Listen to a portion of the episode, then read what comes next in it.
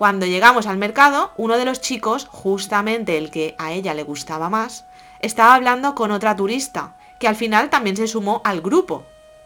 Uf, madre mía, pues eso a Laura... Uy, uy, uy, uy, uy, eso no le gustó, pero nada de nada. Empezó a criticarla, a reírse de ella, a meterse con su edad, cuando nosotras realmente es que yo creo que incluso teníamos a lo mejor un año más o dos que ella. Pero bueno, yo flipando. Además, es que frente a esta chica se mostraba súper amable, bondadosa, le contó toda su vida, eran the best friends, es que las mejores amigas. Yo pensé, joder, menuda tía más falsa. Intenté aguantar, pero es que me empecé a agobiar bastante, me empecé a agobiar bastante, no se callaba la tía, pum, pum, pum, pum, pum, pum, soltando ahí un montón de mierda, que al final no era con respecto a esta mujer, sino era porque ella se sentía tan insegura consigo misma que necesitaba ahí compararse y sentirse mejor, ¿no? Era una necesidad Coño, se le notaba. Así que después de probar el durian, que en teoría es uno de los manjares más importantes del mundo, que apesta y que mucha gente dice que o lo odia o lo ama, pues yo lo probé y a ver, realmente ni lo odié ni lo amé. No sé, era como... Me, nada más. Ni fu ni fa. Bueno, pues en cuanto lo probamos, yo miré el reloj, iban a ser las 11, así que teniendo en cuenta cómo estaba Laura y la situación de la mujer, yo dije, a la mierda, me piro, estoy harta. Y decidí retirarme. Me marché sola y feliz. Y también aliviada, ¿eh? Para escuchar así como un poco el silencio, tranquilita, de vuelta a casa. Además, después de ese camino, decidí que necesitaba un día para mí. O mejor dicho, un día sin Laura. ¿Para qué engañarnos?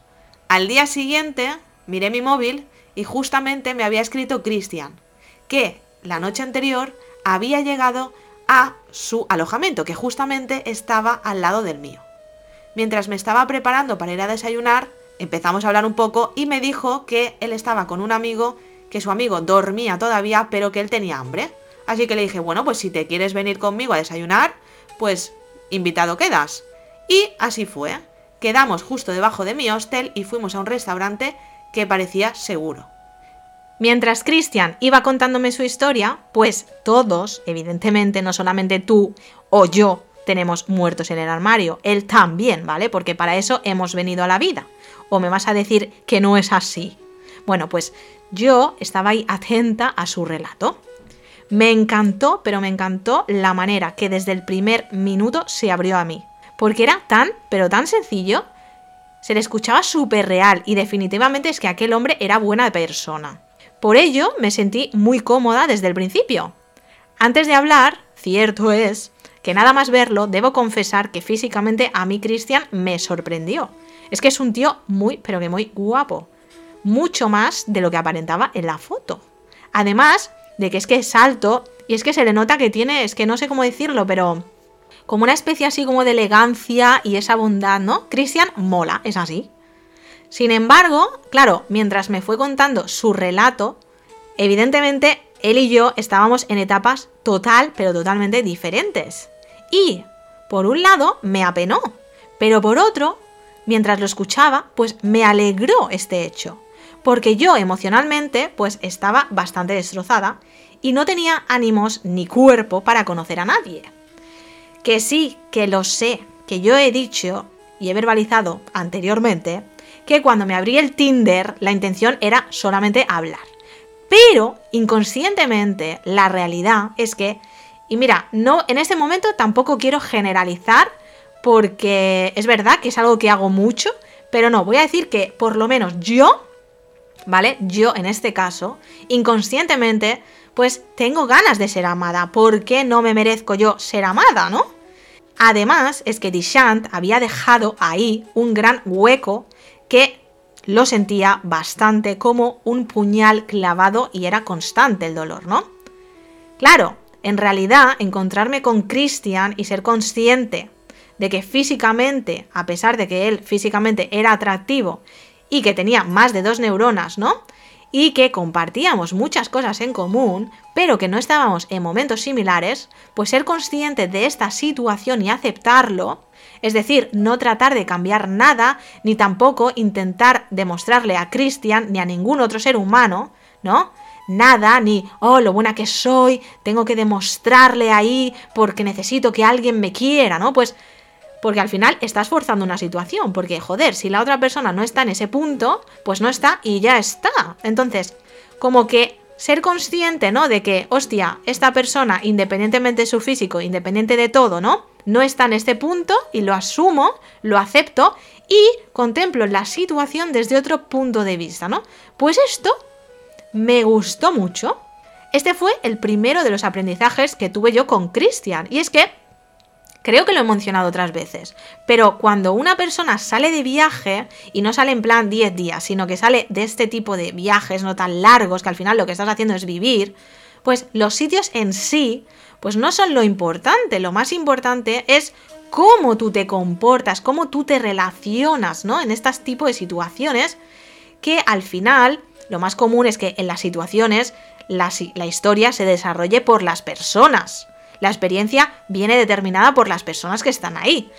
Por ello, tanto Christian como todas las personas que conocí son igual o más importantes que los sitios que recorrí. Y mientras lo escuchaba, en realidad, aunque me interesaba lo que me estaba contando, ¿eh? y me estaba quedando con la, con la copla, sí, pero también estaba pensando, hostia, pues sí que he madurado, ¿no? Y me repetía a mí misma, pues no pasa nada, si es que está perfecto.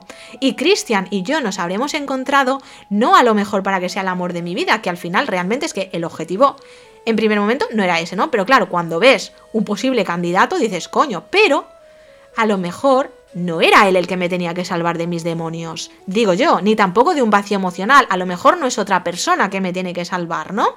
Y en este caso, a lo mejor Cristian ha aparecido en mi vida para otro motivo, para realizar otra función, que, si es verdad, que más adelante descubrí, porque nada es casual. Esto creo que si te pones a pensar un poco, te darás cuenta por ti mismo o misma. Así que en esas estaba yo cuando de repente mi teléfono empezó a sonar. Y venga, que venga ahí la vibración y la vibración. Y yo, coño, ¿qué pasa? ¿Qué pasa si nadie me escribe tanto? Normalmente, además, cuando estoy con gente, yo paso del móvil normalmente. Bueno, en realidad no es cuando estoy con gente. Normalmente suelo pasar del móvil siempre. Pero es verdad que cuando viajas tienes que tener el móvil cerca. Pero claro, es que yo en ese momento estaba con alguien y no quería mirarlo. Pero es que no dejaba de sonar. Así que para quitarle el modo vibración y ponerlo en silencio, lo cogí. Y nada, realmente vi los mensajes, pero es que no era nada grave. Laura estaba preguntando en el grupo si había alguien disponible para comer. Como yo no estaba disponible y no quería, pues no respondí, porque la pregunta era ¿alguien está disponible? Y seguidamente pues guardé el móvil en la maleta y continué pues con mi charla con Cristian, que al final era lo que me interesaba. Minutos más tarde, de repente, justo, justo al lado de mi oreja derecha, pues yo estaba sentada en la ventana del local. Pues alguien empieza a porrearlo, pero en plan rayado, en plan... Y yo, ¡hostia! Y me giro y, sorpresa, eh, hola, era Laura. ¿Hola? Me giro y pienso, hostia, a lo mejor me ha visto pasando y me quiere saludar. Pero no, no, no, no. La tía me empieza a hacer gestos, en plan señalándome y tal, a malas, como mosqueada, y seguidamente pues se marchó. Yo eh, pensé que se marchaba dirección a la puerta del local para entrar, pero no, no, no, la tía es que se marchó como un puto Miura. Si hubieras visto la cara de Cristian, un puto poema en sánscrito, pero como mínimo. Claro, en ese momento me dice, ¿y esta tía quién cojones es? Es que parecía como si me hubiera pillado infragante, yo qué sé, mi novio con mi amante o algo así, una sensación súper, pero súper extraña, que digo, ¿what? Cuando terminamos de hablar Cristian y yo, después de que se sumara un amigo suyo, que se llama Jaime, que vino, y bueno, estuvimos ahí un rato juntos, pues después me dijeron, oye, nos vamos a ir de excursión, ¿te quieres venir o qué haces? Y dije, mira, yo paso, me derrito de calor, paso de sudar como un puto pollo, además tengo hambre, quiero ir a comer. Es cierto que también me apetecía en ese momento, ¿por qué no?, estar un rato sola para reposar un poco también las ideas, porque, hostias, yo estaba ahí en modo duelo todavía, ¿no? Cuando llegué al local donde decidí comer, por un momento digo, coño, a ver si va a estar Laura, tío. Yo qué sé, es que ya me imaginaba lo peor. Pero no, estaba prácticamente todo estaba vacío, solamente estaba el camarero, que ya me fue bien. Y ya sentada, pues mientras esperaba la comida, decidí coger el móvil. No me preguntes por qué, pero es que tenía una sensación que digo, coño, es que no me quiero meter ni en el WhatsApp. Me daba como cosa que esta tía estuviera en línea y que me viese, ¿no? Porque es que tenía más de 10 mensajes de Laura. La mujer estaba súper, pero súper molesta.